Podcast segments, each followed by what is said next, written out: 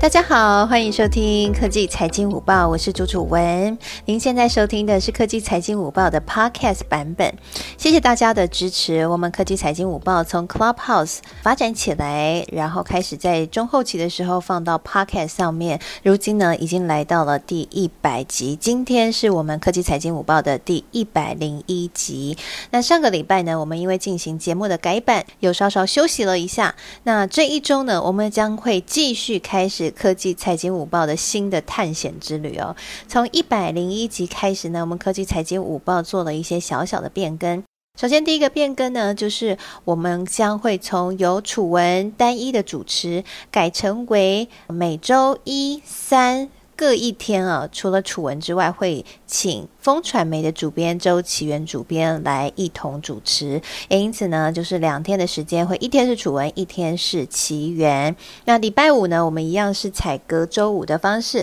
来进行科技财经午报的这个听友欢乐坊啊，邀请大家礼拜五的时候也可以上来跟我们聊聊天啊，讲讲你的投资心得，和我们一起交流经验。那今天呢，科技财经午报的第一百零一集就是交由周启源主编来进行主持，邀请到了美国经。济学家 Charles 老师，以及呢，对于半导体产业非常熟悉的曲博。来分享关于第三代半导体以及呢鲍威尔的困惑。那今天呢，因为收音的关系，在奇缘分享第一段的头版新闻的部分呢，录制没有非常清楚，所以 Podcast 版本我们将会从第二段的录制啊，这个头版的第二段开始进行。那也请大家多多包涵啦。接下来就让我们一同来收听科技财经午报一百零一集。那在《华尔街日报》方面呢，今天的头版头条跟二条，我看到都是跟科技巨头有关的消息，所以也跟大家分享。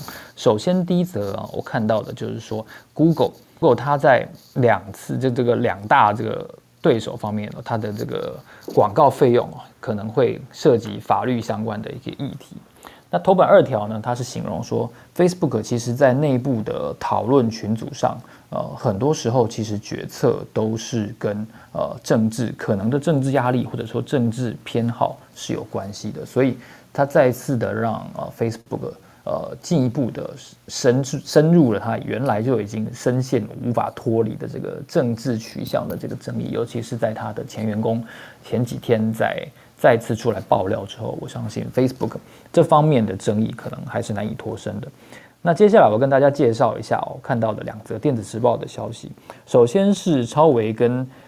台积电的这个供需的关系。呃，电子时报报道说，超维导入了台积电的 SOIC，然后它有很多款的三 D 的晶片即将要抢滩要问世。那我相信在呃这个台积电、英特尔跟三星的这个所谓的三国志当中，呃至少。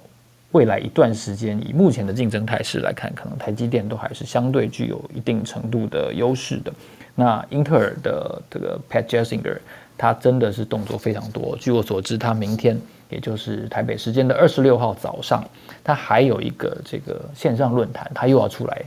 公开演讲十五分钟。那以一个半导体业者来说，真的这样子的频率跟密度，这样发言的公开亮相的机会。非常非常的少见，这是我个人觉得，呃，这是杰辛格这个人哦，一个很特别的一个地方，所以我相信这是不得不然，所以他要更争取更多的嗯话语权，即便是在公开的这种公关形象上，也要能够做出哦一定程度的优势的地位，才能够跟台积电相抗衡，这是我的一个观点。那最后一则，我觉得跟大家比较有关系、比较有趣的一个新闻，就是说 Apple Watch。它的血糖感测的商机蓄势待发，台厂准备要加以布局。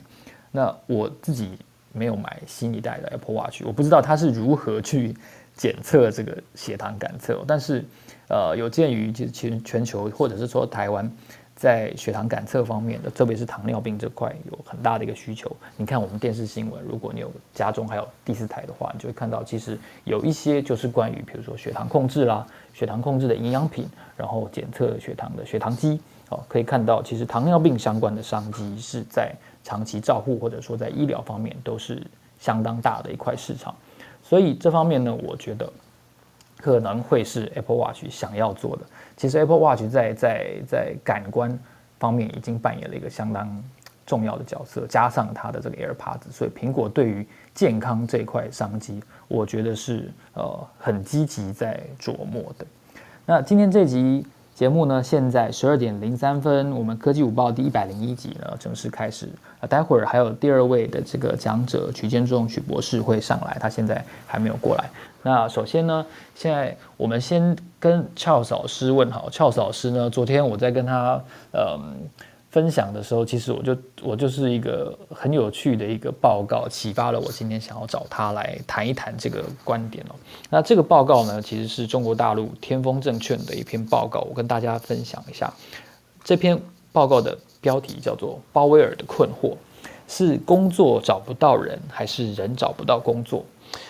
你？乍听之下，你会觉得这不是废话吗？不是同一件事情吗？但是好像在定义上还是有一些些区别。因为啊，乔老师待会儿也许可以进一步的分享哦。因为如果是工作找不到人的话，那表示这个可能是一些比较新形态出现的一些工作。那它可能是服务业，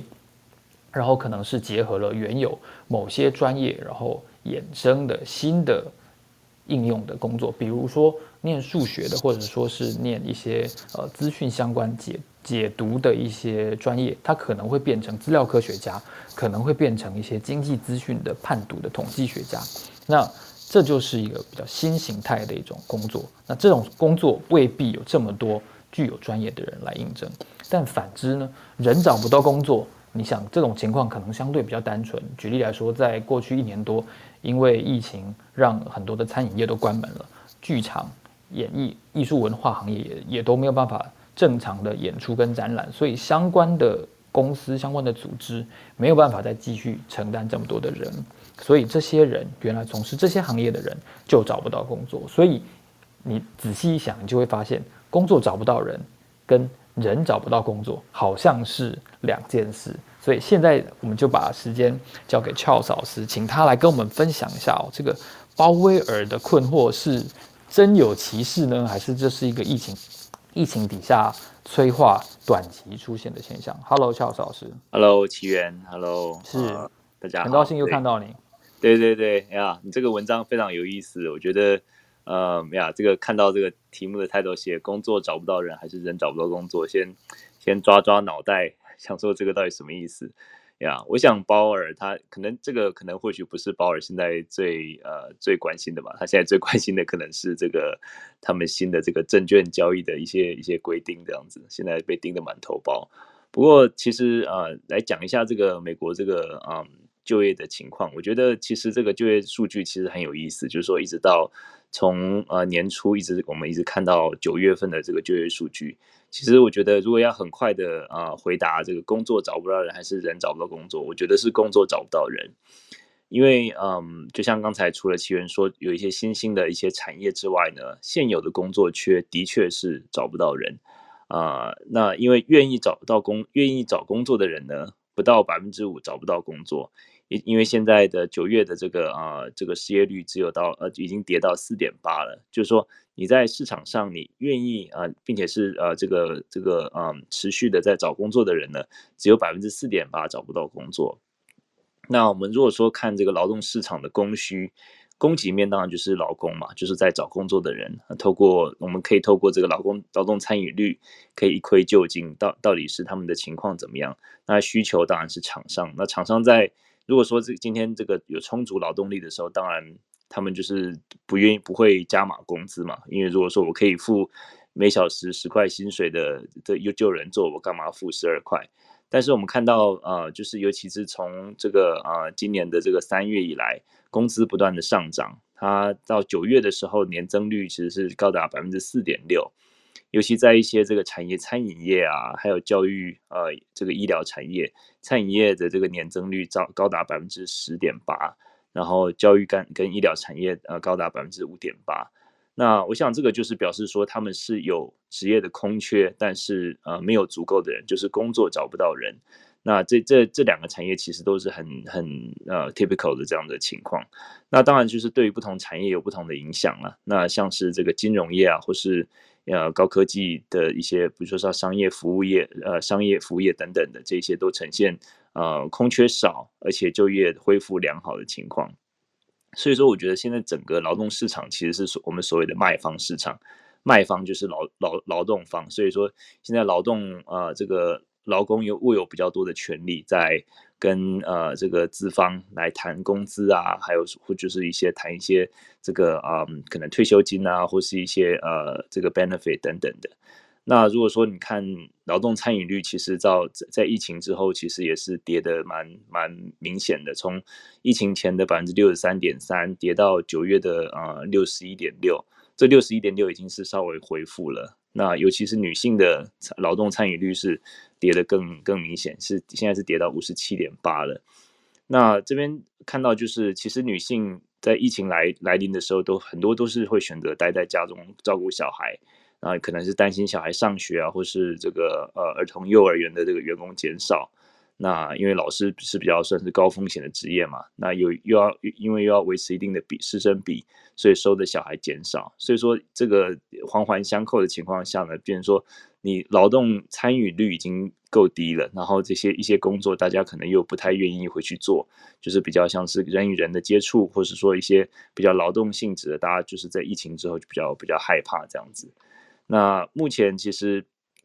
我觉得，嗯，如果说反推的话，我我刚才刚才就做一个简单的数学计算，就是说我们在疫情前的呃最低的这个呃失业，疫情前失业率是百分之三点五，我刚刚说这个九月已经到四点八了嘛，所以说其实也是相去不远了。其实如果说反推的话，我们如果说所有的情况都是保保持不变的话，我们只要再增加两百万人。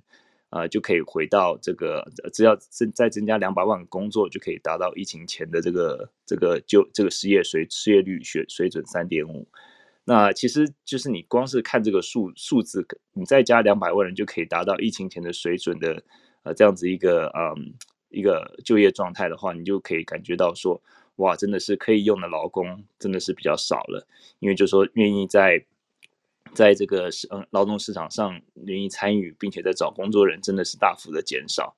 那所以我想说整个现在的这个劳动状况其实就是我刚刚讲的卖方市场，所以说呃现在就是很多就是再加上供应链啊等等的一些一些呃一些瓶颈，那再加上这些呃可能劳动劳工他可以开始比较有有点筹码，可以要求这个提提高工资，那我我现在是觉得说可能这个嗯。这个老这个通货膨胀可能会继续的这个持续，一直到我觉得最最快最快可能要到明年的年中甚至秋季的时候才会看到缓解的情况。那那鲍尔，我觉得他现在的目前他们就是当然就是呃一样的定调，就是同呃就是开始呃十应该是十一月的时候会开始减少购债，那希望能够稍微抑制一下这个呃通货膨胀的速度吧。呀，那我先分享到这里。好，非常谢谢 Charles 老师。刚才有人问我，我觉得他的问题问得非常好，真的很认真哦。他问我说，鲍威尔到底困惑什么？好，那我就来跟大家分析一下哦。鲍威尔在九月二十四号的时候的这个 Fed 的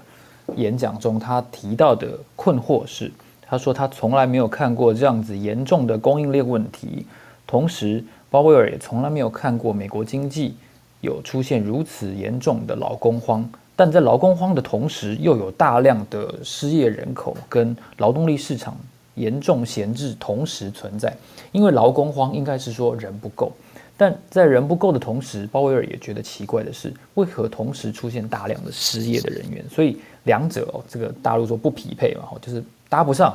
所以这就是一个鲍威尔典型的困一个困惑。刚才 Charles 老师有提到了。那如果你想要看到这一篇。呃，天风证券的研究跟分析的话呢，你可以在这个呃 App 里面来信给我，然后我会请你留下你的 email，让我再把这篇报告寄给你。然后我觉得可能我看到的一个现象，它里面提到的，其实台湾也是如此哦，就是说，呃，这篇报告分析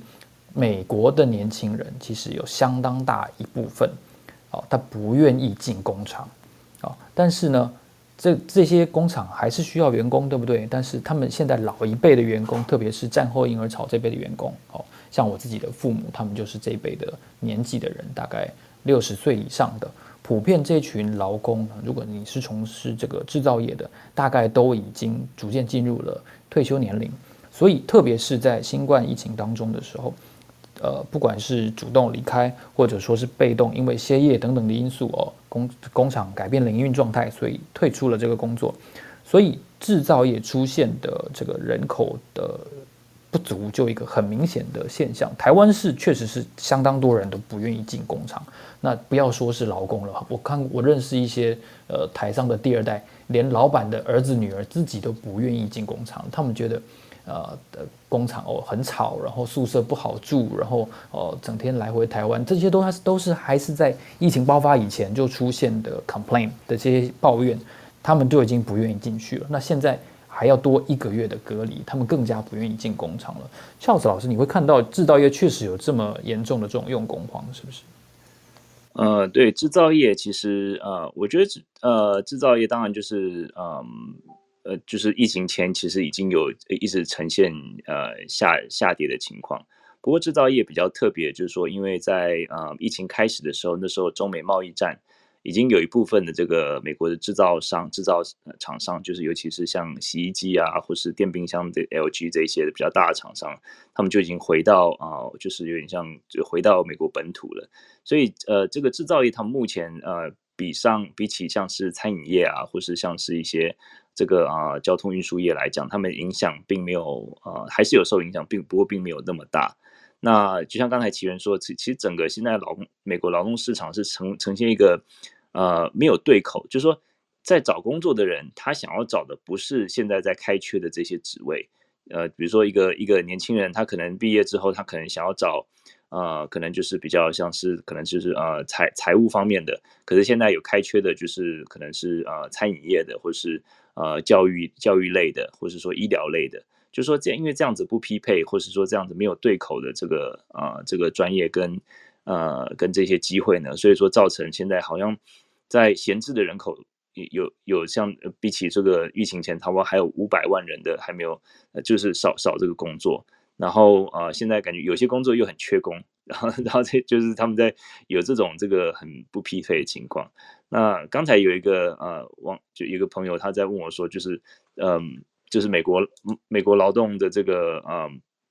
呃，这个是不是劳工劳工荒？会不会是因为疫情过世了不少人？那当然是美国现在好像是啊，现在过世呃，因为疫情而死亡的大概是七十万人吧。那其实这些大部分都是嗯。比较像是呃主要的这个，你说看 CDC 的数据的话，主要是在比较年长的。那当然就是还有就是说，啊，在整个劳动市场应该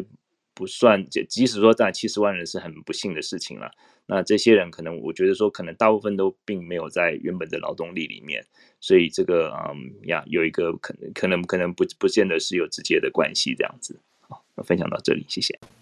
好，非常谢谢 Charles 老师。然后现在的时间呢是十二点十六分，我是风传媒的财经中心主任周启源。我跟楚文呢会一起分工来主持这个科技财经午报的节目。如果你想要了解更多的资讯的话呢，你可以追踪我跟追踪楚文，这样子我们开房间的时候呢，你们才可以收到通知，然后也可以得到进一步的资讯的分享。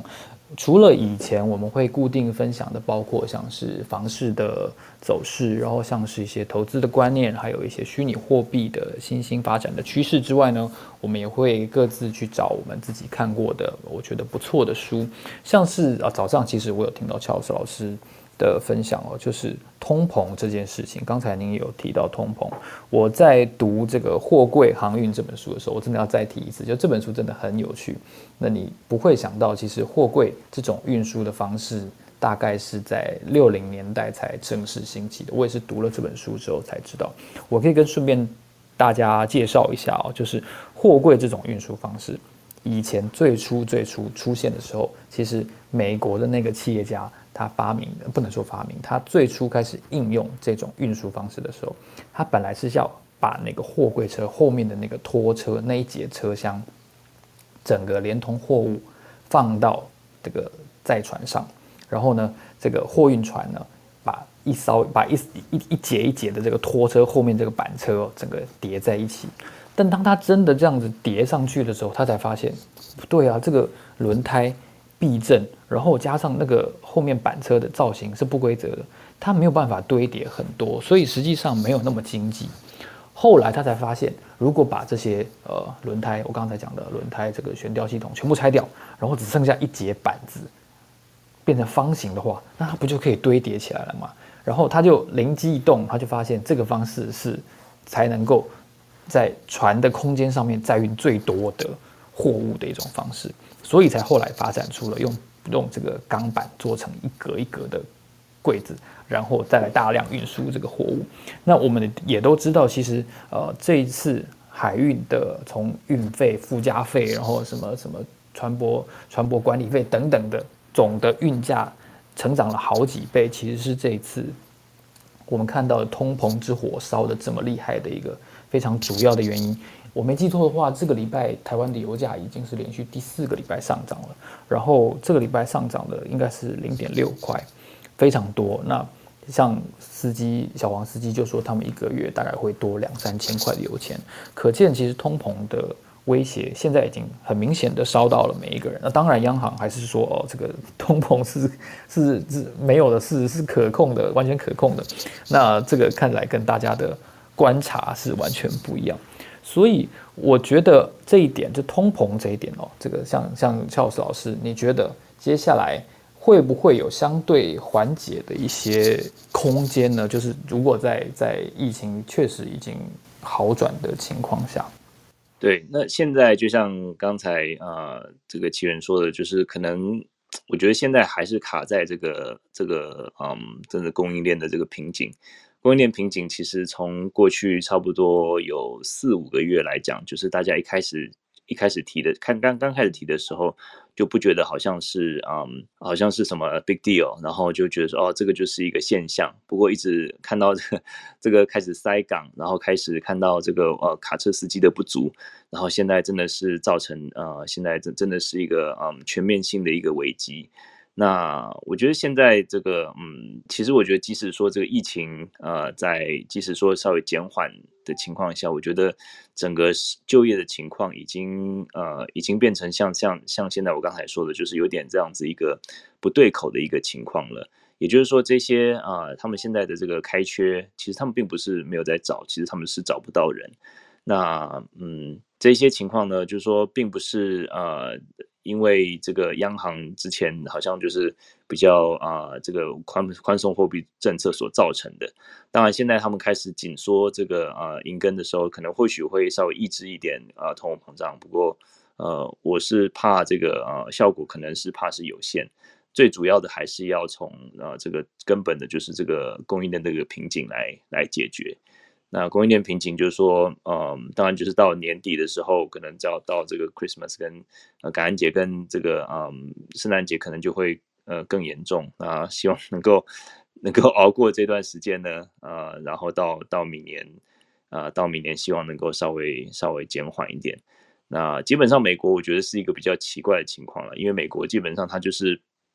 崇尚一个资本主义嘛，所以说他们认为说政府的角色应该是一个。呃，不应该干预这个私人企业，所以说像这次拜登政府，他能够管的，也就是只能跟这个呃这个长滩跟长滩港跟呃洛杉矶港的这些工会代表来来谈话，或是一些道德敦促这样子。那至于说就是到嗯，他他也这次他们也有找像 Home Depot 啊，或者说像是 Costco 啊，或是 Amazon 这些巨头的他们的物流的一个代表，也就是用用道德劝说的方式。不过他们就是在。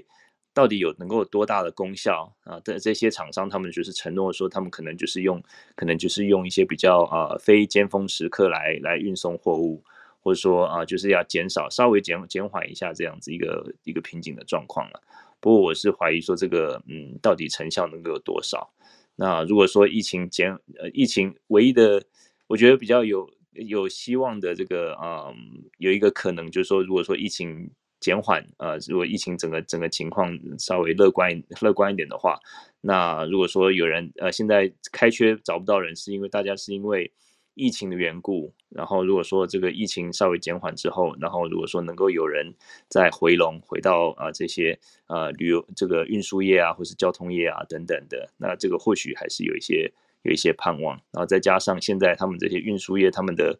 他们很缺工，所以他们愿意付的这个工资是相当高的。我们以前呃有朋友就是在还这个是在疫情之前，就就是在美国开卡车司机的呀，就是他的这个呃薪水是是 真的是蛮好的。那更何况是现在缺工的情况，他们更愿意了，就是付很呃非常高的薪水。那现在我知道有一些这个像是十八岁的这些。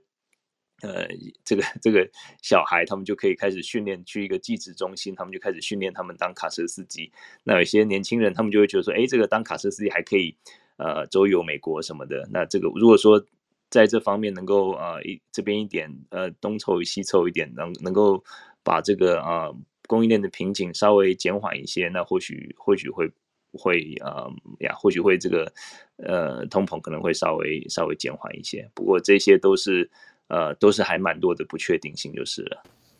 是，夏老师，你早上有提到说，其实，在整个运输物流业，不管是海上或陆上，或者是码头，嗯，工会的强力的施压，是美国运输效率没有办法像是亚洲的港口这样子来的好的一个主要原因是吗？对，尤其是呃，在港口的这个啊呃这个这个行业，如果说大家来加州的话，其实。就知道说，加州几乎各行各业都有工会。那像我们是在像州政府的雇员的话呢，你就是也是有不同，你是不不只是一个呃，所有雇员是都有工会，是也是根据你的职称啊，你这个职称是有你这个职称的工会，然后他就有代工会代表，然后替你争取权益这样子。那我是在报章杂志看到看到，就是这个港口的这些工会是相当的强悍的，就说他们呃不但是呃这个就是他们呃长期以来就是抵抗啊或是抗拒这种自动化，因为自动化就表示说他们人他们的工作就饭碗就不保了嘛，而且这个自动化又可以取代他们可能可能一台机器就可以它可以二十四小时运作不用不用休息的，那就可以去替代很多人。然后，而且就是说你要进到这个啊，这个港口的这个职业工会里面呢，你是是一个呃，还蛮难进去的。就说他们是很多是是那种世袭的，就是你要很有很有关系才能进去，因为他们的对劳工的权益保障是相当高的。所以这个其实也是一个啊，长久以来的一个弊病了。那在在这个啊，卡车工会倒是呃，也是也是有他们的工会。那卡车他们卡车司机的话，当然他们现在的就是说。嗯，他们也知道说现在这个也是很需要啊，需要来呃很多的这个这个补充。他们前一阵子我看到一个报道，就是说目前他们认为说还缺大概六万八千个，全美国啦，大概六万八千个这个卡车司机，所以可能就一点一点的来补吧。是非常谢谢 Charles 老师。我做一个补充哦，其实大家如果有看过那个《上海滩赌圣》的话，那个吕良伟不是演丁力吗？那丁力是以前是什么？以前就是一个码头的这个苦力嘛，一个工人。其实呃，这又要回到《货柜航运》这本书里面，它有一个专章介绍在码头跟。物流业工作的工人，他们刚才呃，Charles 老师有提到一个世袭的情况，确实是如此哦。因为在码头工作，劳劳碌命，然后辛苦，薪水很高，但是危险。所以通常这个群体都是完全是男人的群体，他们的这个这个对外的这种排他性是非常强烈的。通常啊，你要成为一个哦这个合格而且经常拿得到搬运工的这种码头的缺，通常你不是上一代的。亲族，比如说你的阿公是做码头工人，你的爸爸是做码头工人，不然就是你的岳父是在码头工作。只有这种这个亲族血缘之间的关系，才能够确保呃年轻的劳动力能够拿到这种高薪但是不稳定的工作。那由此可以看出来，其实，在工会的的这件事情上，其实美国可能还是。相当的强悍的，我我记得大概在嗯五六年前，香港有一次李嘉诚转投资的一个码头工会，也曾经发生过非常大规模的那个罢工。但是除此之外，码头的罢工相对来说好像是比较少的。不过以整个疫情的传染链来说的话，其实我曾经追踪过一个粉丝团啊，他也有一再的提醒，就是说呃空运，也就是说包括货运啊、客运。来自飞机、来自空中的这个运输，大家都非常注意，对不对？就是说，诶，这个有没有有没有人哦，这个做好隔离工作啊，等等的。但是海上的这种运输物流的过程，无形的传染链才是一个非常值得重视的。因为你在搬运过程中，你到底处理过、碰触过哪些货物？其实，在货运从船上落地，然后分发到了。仓库跟物流的时候，你是不会也没有办法完整的记录到的。所以这也牵涉到一件事情，就是说为什么物流费用会这么高涨？因为整个海运行业没有办法像以前一样那么高度的效率化去运作，它必须要减班，然后它的人员可能必须要必须要呃分仓来处理，所以整个速度就变慢了。加上刚才 Charles 老师有提到啊，美国工会哦，他蛮抗拒自动化的，对不对？如果你有看过那个。那个有一部大陆连续剧哦，叫做《远大前程》。《远大前程》里面就是讲述好几个苦力嘛，哈，跟上海滩大亨斗争的一些过程。其实，呃，这个剧情其实反映的就是整个哦人力这个斗争跟跟自动化跟跟阶资产阶级斗争的这样子的一个历史。那其实从疫情也好，或者说从这个行业来看也好，我们都可以看得出来。我觉得疫情后的时代哦，自动化或者说呃，机器取代人力这件事情，可能只会加速，还是不会停止的。所以我觉得，嗯，我曾经看过另外一本书，今天先不赘述哦，就是《疫后大未来》里面，他也有提到，就是在后疫情的时代，其实我们会继续崇拜那些自动化的事业，然后还有高高度由电脑取代人脑的那些事业。比如说，我觉得一个最经典的例子就是亚马逊。那亚马逊呢？那大家都知道，它在自动化方面做的非常的彻底。那它甚至也开始执行一些，比如说无人机送货这样子的事业。那这个《以后大未来》这本书的观点的，他就有提到一个很有趣的现象：亚马逊今天股价非常高，对不对？大概有三千块美金吧。因为我有买一股，我为什么要买一股呢？就是因为我希望有一天后疫情的时代，如果我能够去美国的时候，我希望去西雅图参加它的股东会。哦，这个扯远了。但是亚马逊。它是一个高度追求自动化跟 AI 去取代人力执行的一个公司，我们对它有如此高的评价跟如此高的肯定，所以导致它今天以它的规模来说，占上了一股三千美元，而且它的创办人哦可以上太空，然后是世界首富或者是世界第二有钱的人。但是亚马逊创造的事情，它它创造的价值来自于什么？来自于它把人。执行的工作变成 AI 跟机器人执行的工作，它的价值哦变成没有人的时候，我们其实是崇拜没有人的。我们的股东亚马逊的股东非常高度崇拜没有人这件事情，这是非常吊诡的。我们一方面非常害怕自己失去工作，对不对？比如说我是一个传媒工作者，我很害怕有一天 AI 写稿的时候我就失业了。但是同时，我们是不断的崇尚效率。而且让 AI 来取代我们，好像在资本市场上就是值得肯定的，这是不是有点矛盾呢？我觉得大家也可以思考一下。好，现在曲博士来到了台上，我们非常欢迎曲博士。呃，今天要邀请曲博士来跟我们分享一下哦，因为前一阵子他有发表一篇文章，介绍的是第三代半导体。那我们都知道说，其实红海先前把旺宏买下来的时候，我们都觉得很奇怪，就是旺宏的一个半导体厂。好像也不是最先进的制程，那他出手买下来，但是业界的分析是认为说，诶，好像这件事情有助于红海发展第三代半导体。红海原来做的都是一些下游的组装，它以规模跟成本控制见长，那他一直想要跨入半导体，不过有第三代半导体，当然就有第一跟第二代。我们想请许博士来跟我们解析一下哦，这个第三代半导体，它在嗯，比如说结构上，或者说它在用途上，到底跟第一、第二代有什么差异吗？那台湾发展第三代半导体，它会碰到什么样的挑战，或来自谁的挑战？中国大陆会是一种挑战吗？博士，大家好哦，我这边稍微聊一下，在风传媒的网站上呢，有一篇文章谈这个第三代半导体，我们的策略啦，还有我们跟大陆现在的。状况哦，那这个文章里面呢就有讲得很清楚，这个第一代半导体呢主要是用在这个所有相关的应用，包含数位的处理器啦、记忆体啦，还有处理这个连续电压讯号的类比晶片。各位应该有听过类比这个字哈，呃，类比跟数位的差别就是一个是连续的电压，我们就归类在类比的晶片哦，啊，如果是不连续的这个电压。零跟一这种讯号，我们就归类在数位的晶片哦。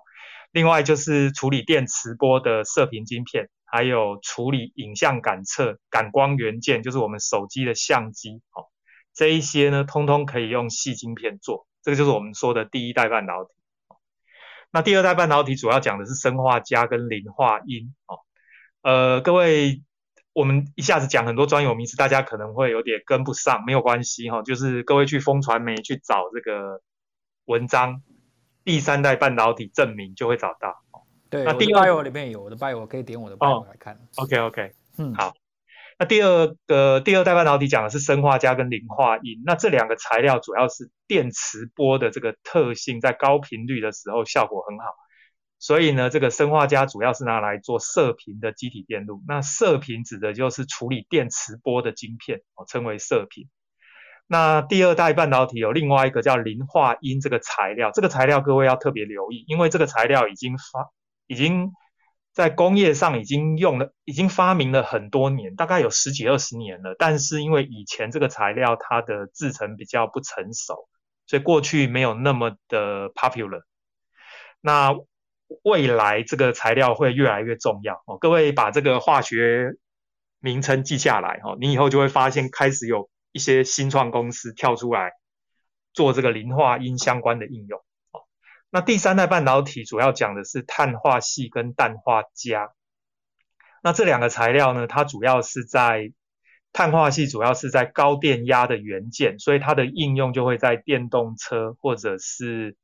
呃这个风力发电、太阳能发电的这个电压转换的这种产品上。各位知道，这个都是未来非常重要的产品。那另外就是这个氮化镓，氮化镓这个材料呢，主要用两个地方，一个地方是拿来做这个呃射频元件，就是我们刚刚说的处理电磁波的元件，它主要是用在基地台或者是卫星或者是地面接收站这种比较高阶的产品。那另外一块是做这个。功率元件就是我们不是有那个充电器吗？我猜各位平常用那个笔电都有充电器。那这个充电器，各位有没有觉得它体积太大，对不对？应该要缩小。那问题是为为什么不能缩小？就是因为以前呢，充电器里面的这个功率元件用的是细做的，那这个元件没有办法缩小。未来呢会改成用氮化镓做，那么这个充电器就会缩小。所以各位未来会发现，你的手机充电器还有笔电的充电器越来越小，就是为就是因为这个氮化镓。所以呃，在这个文章里面有一张表，各位可以参考一下。这个表其实整理的蛮清楚的。那接下来可能就跟大家谈一下，就是所谓的这个第三代半导体哈。很多人听到这个名词会以为说它会取代第二代或者第一代半导体，完全取代哈。事实上不会哈，我这边要解释一下。通常我们的手机第四代的手机会取代第三代。我猜各位现在全部都是用第四代行动电话，已经没有人再用三 G 了哦。但是在半导体不是这样子哦，在半导体呢，它的第四代半导体只会取代一部分的第三代跟呃，对不起，第二代半导哎，第三代半导体会取代一部分的第二代跟第一代的半导体。也就是它其实并不是全面的取代哦，这个原因是因为成本哦。那如果你不考虑成本，你要全面取代的话呢，也不见得合适哦。所以事实上呢，它的特性好，但是它没有完全取代。但是因为你叫它第三代，很多人就会误以为说这个要完全取代第二跟第一代的半导体哦，所以这会有一个误解啦。因此呢，就有科学家喊出来说要证明啊，不应该把它叫第三代半导体，应该把它叫化合物半导体。第三代半导体这个名字是中国大陆那边先喊出来的，当然就有一些这个所谓的阴谋论，然后就说呢，是因为大陆在第一代、第二代半导体落后，所以呢故意喊这个第三代哦，然后呢想要把第三代做起来之后呢，就可以领先其他地方。我想。这种阴谋论是有点多此一举啦，原因是因为事实上，目前的第三代半导体也是美国的厂商遥遥领先哦，所以其实把它叫第三代半导体，我认为这个只是大陆对这个名称他们习惯这样叫，并没有什么阴谋论啊哈。那目前这个第三代半导体领先的主要就是在呃美国的这一个科瑞哦，这一家叫 Cree。那最近改名叫 Wolfspeed，它呢目前大概占有百分之五十六的市场。那么第二名是二六哈，二六它大概占百分之十八。第三名是那个日本的罗姆哦，ROM，它大概占百分之十六。各位算一下就发现呢，这三家加一加就已经接近百分之九十，已经八十几了哦，将近九十了。所以大概各位可以知道说，在第三代半导体其实呢是美国跟日本遥遥领先哦，那台湾跟大陆其实都落后。那问题是大陆这几年投入大量的资金哦，而且呢他们的公司呢做这个碳化系哦。随便一家呢，它都有至少三百座的长金炉。我看到那个资料，我也吓一跳。那台湾的公司呢，能够有十个长金炉就很偷笑了哈，十几个就已经很厉害。那再来就是碳化系哈，这个第三代半导体跟系台积电这个东西概念是完全不一样哦。这个里面非常重要的观念，第一代半导体的细晶圆呢，比的是制程，先进制程。所以台积电目前是领先，但是台积电领先的主要是先进制程，但是第三代半导体比的是晶圆材料，也就是谁掌握了碳化系晶圆，谁就掌握了这个产业。可问题是，长晶这个东西呢，跟台积电完全没关系哦。所以台积电其实在这一块，他们也有做，但是他们主要还是做这个元件哦，他们不是做长晶，长晶是材料科学。所以我要特别强调的是，材料科学关键在于基础工业，也就是谁的基础工业强，谁呢做这个掌晶材料就会做得好。而且这种掌晶都是用 try and error，就是我们讲试物法。呃，因为掌晶的温度高达两千两百度以上，所以长的过程中你完全看不到里面长了什么，必须长一个礼拜之后，把炉子打开才看到。所以意思就是说，如果长坏了，你也是一个礼拜以后才知道。那可想而知哈，这个大陆一次试三百炉，台湾一次试十炉，你就知道谁会发展的比较快啊。所以简单的讲，第三代半导体这一块，其实台湾跟大陆竞争呢，我们其实是压力很大的。所以在这个文章里面，我一直强调就是呃，在我们目前必须更重视基础工业。因为在碳化系的产业主要就在长金，所以政府对于基础工业，包含材料啦、机械、光学、化学、物理这些基础工业，必须要投入更多的资源，哦，才有办法跟大陆竞争。那我之所以写这篇文章，有一个关键啦，就是我看到有媒体写说呢，这个半导体呃的专家出来说呢，台湾发展第三代半导体要证明哦，但是我必须。强调哈，我觉得我这篇文章的那个开头给了一句话，我念给大家听一下。我觉得这句话其实你可以让大家深思啊哈。呃，科技的发展必须从基础工业开始，长期努力耕耘。所以台积电在第一代半导体领先全球，靠的是工程师们的努力，还有政府政策的扶持，而不是证明哦。因为我个人还是觉得证明这种东西真的没有意义啊。哦，你实际上你还是要拿出实力哦。证明说我可以做出这个东西，台积电会赢，不是因为证明，它是因为工程师还有政府的扶持。最后这一句话很重要哦，呛虾要弯道超车的竞争对手不可怕，能够说出半导体产业不存在弯道超车的竞争对手才可怕。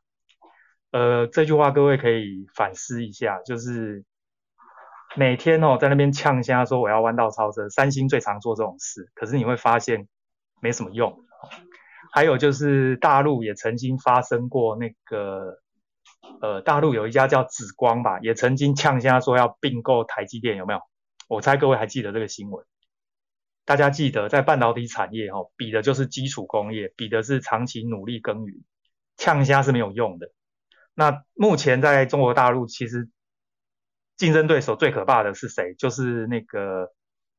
呃。这个中芯国际的执行长，哦，梁孟松，哦，他说过这一句话，他说半导体产业不存在弯道超车，哦，这意味什么？这意味着他很清楚，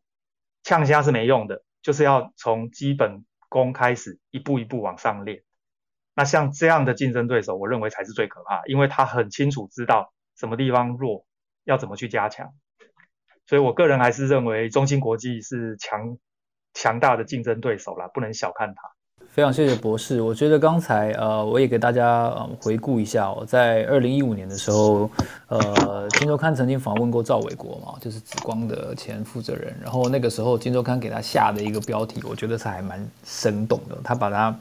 的那个照片后面放了一头老虎，然后标题就写说“中国饿虎赵伟国”嘛，很饥饿的老虎。那那个时候他就是呛下说，嗯，他要。砸钱投资，比如说历程啊，好，然后然后等等的封测厂，那个时候背景是呃，我记得是日月光刚刚要宣布要公开收购这个细品的时候，然后整个封测产业哦，就是晶圆代工的下一层下游的产业，出现了非常巨大的一个整合的浪潮。那当时紫光就趁着这个机会也来到台湾，希望做这样子的投资。所以当时虽然他铩羽而归，但是其实这几年也因为他曾经做过这么。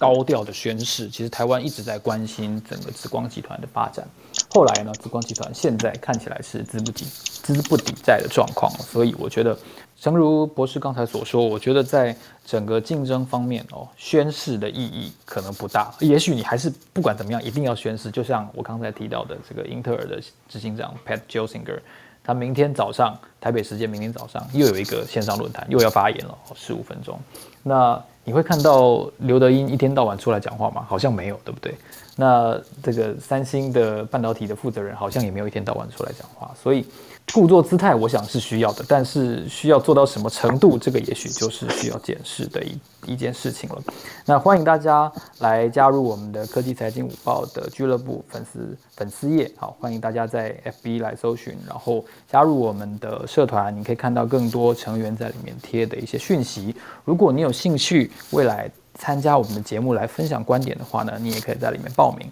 跟我或者是跟楚文来报名。现在的时间是十二点四十六分，我看到 Warren 有举手，我们欢迎 Warren 上来，我把你拉上来。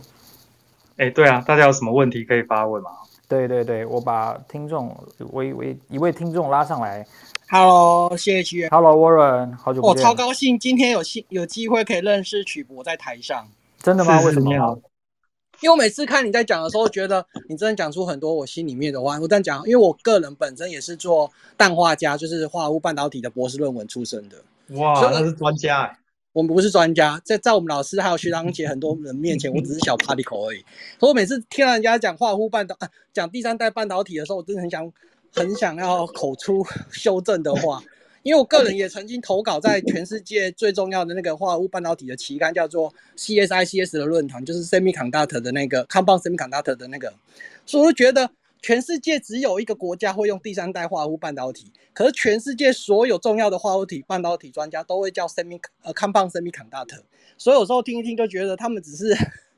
就像刚刚曲博讲，他们只是你说出我心里面有的话，会会想要弯道超车的就会喊出来，但是真正的专家是不会去喊这个，因为喊这个根本没意义。重要的是你能够把你能够把东西做得出来，然后真的能够 kill 人家的时候，你自然就会就会这样子。而且可以跟大家报告一下，我觉得，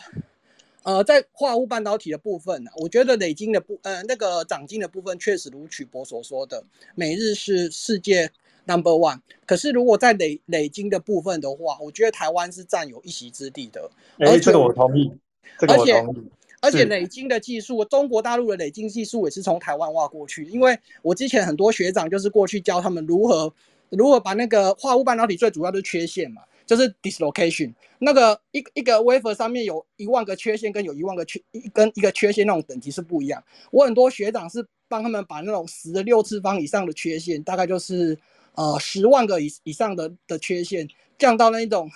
几千个缺陷的那一种等级，因为我曾经被招手，就是如果过去的话，在二零零五年的时候，我的月薪可以直接换美金的那个年代，可是我毕竟没有去来呀，因为我去的学长回来都已经退休了。我曾经有被他招手，呃，月薪换美金的时代，然后还是月薪换人民币，我也没有去。所以我跟大家分享是，我觉得 他们要喊弯道超车，我觉得他们应该先知道一件事情，就是。他们到底知不知道他们跟世界的 gap 有多大？因为台湾虽然在累积的部分很强，可是像刚刚曲博讲，其实，在在那个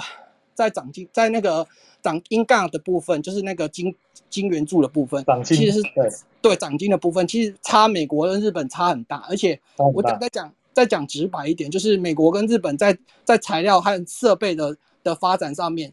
台湾跟人比起来，台湾也不是一个数量级，所以台湾也算是一个 party 口。台湾只是累金上面做元件很强，可是，在累金跟做元件部分，台湾确实是在世界上占有一一席之地。这个很像在我们在那个 silicon 的世界里面，就是很多工程师，然后前辈们不断的努力把参数调出来。那调完了这个地方，确实是让每日也很惊讶。那我觉得中国大陆目前最想要学习应该是这个部分，涨金的部分，我觉得那个不是重点，我觉得重点应该还是在累金的部分，因为涨金的部分已经被美日给掌握了。我觉得那个要超车的难度，台湾做了几十年了，我目前还没有看到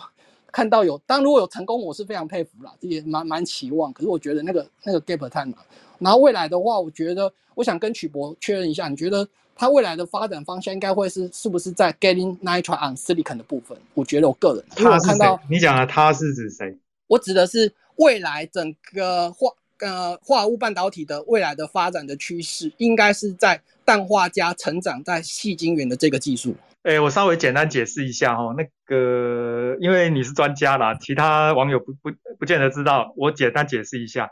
做这个做这一个半导体这一些元件有三个步骤，第一个步骤就是所谓长晶跟切晶圆，这是第一步。第二步是累晶，就是要在晶圆上面要长单晶的这个薄膜叫累晶。接下来第三步才是做元件，真正把那个你要的那个半导体元件做上去。那那个长这个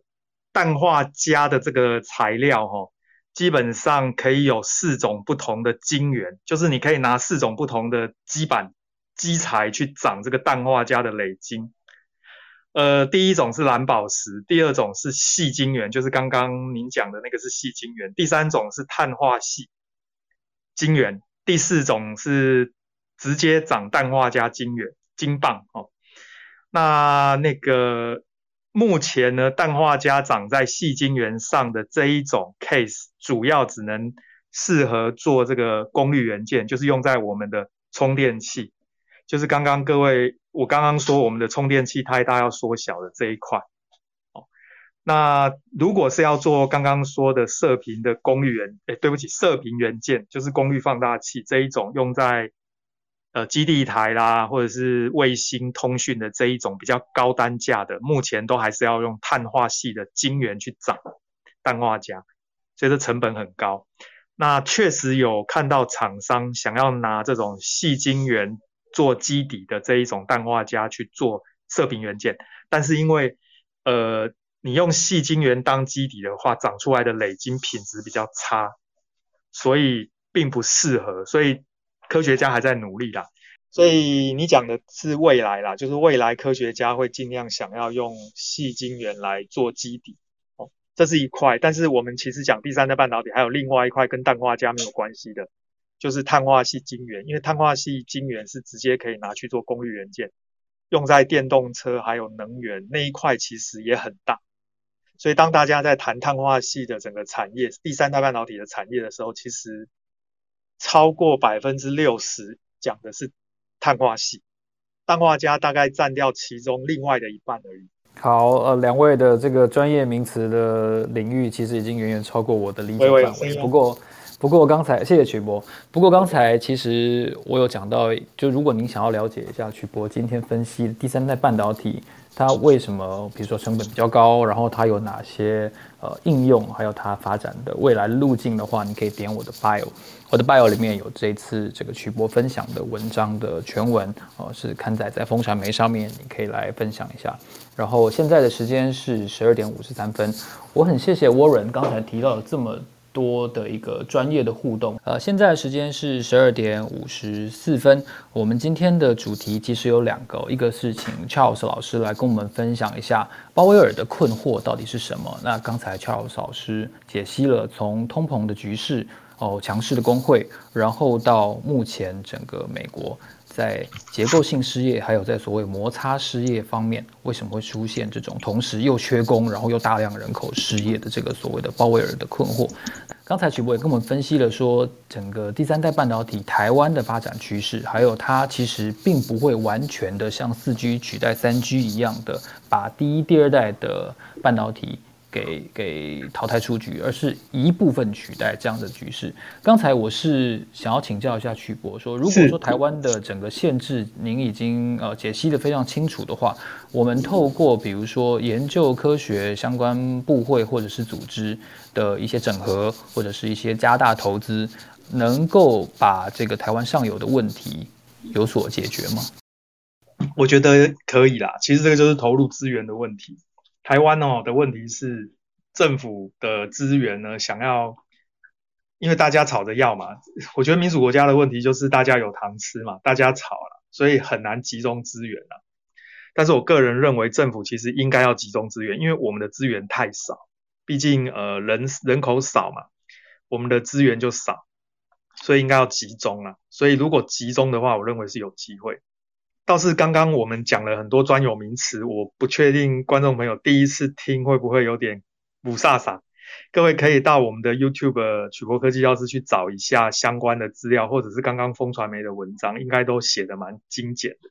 然后刚才 Warren 好像还有问题，但是我现在要把他邀请上来，看看 Warren 还有没有想要跟曲博聊聊的这个话题。现在时间是十二点五十七分，然后今天的节目呢，到目前为止，现在还有两百三十个朋友。好，Warren 来了，我们来看看 Warren 还有什么样的问题。Hello，Warren。没有听到曲博的的见解，真是深得我心，真的他有帮我讲到我心里面的话。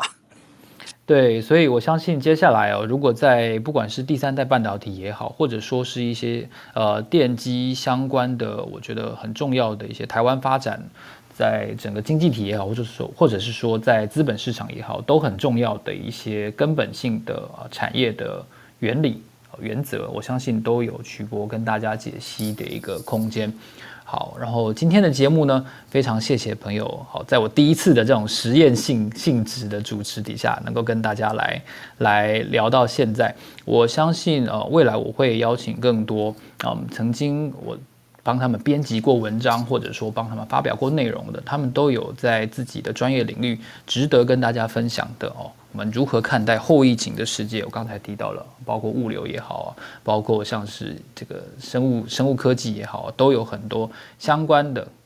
重要的资讯可以跟大家做分享。今天这集节目呢，非常谢谢大家的收听。好，然后楚文现在应该还在录音，所以接下来这个节目呢，也会放在科技财经午报的 Podcast 里面。如果你喜欢这个节目的话呢，记得在 Apple Podcast 给我们按五颗星，然后告诉我们在留言的地方告诉我们你想要听到哪些主要的话题，那我们会依照观众的需求啊，对不起，听众的需求来做更多的研究还有邀请。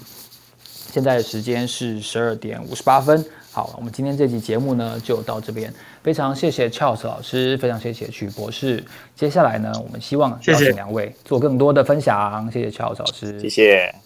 好，谢谢谢谢，拜拜。好，请大家追踪科技财经午报的粉丝团哦，然后告诉我们你听完的意见，还有你想要做哪些更多的资讯的分享，我们会做更多的互动。好，我是周启源，谢谢大家的收听，谢谢，拜拜。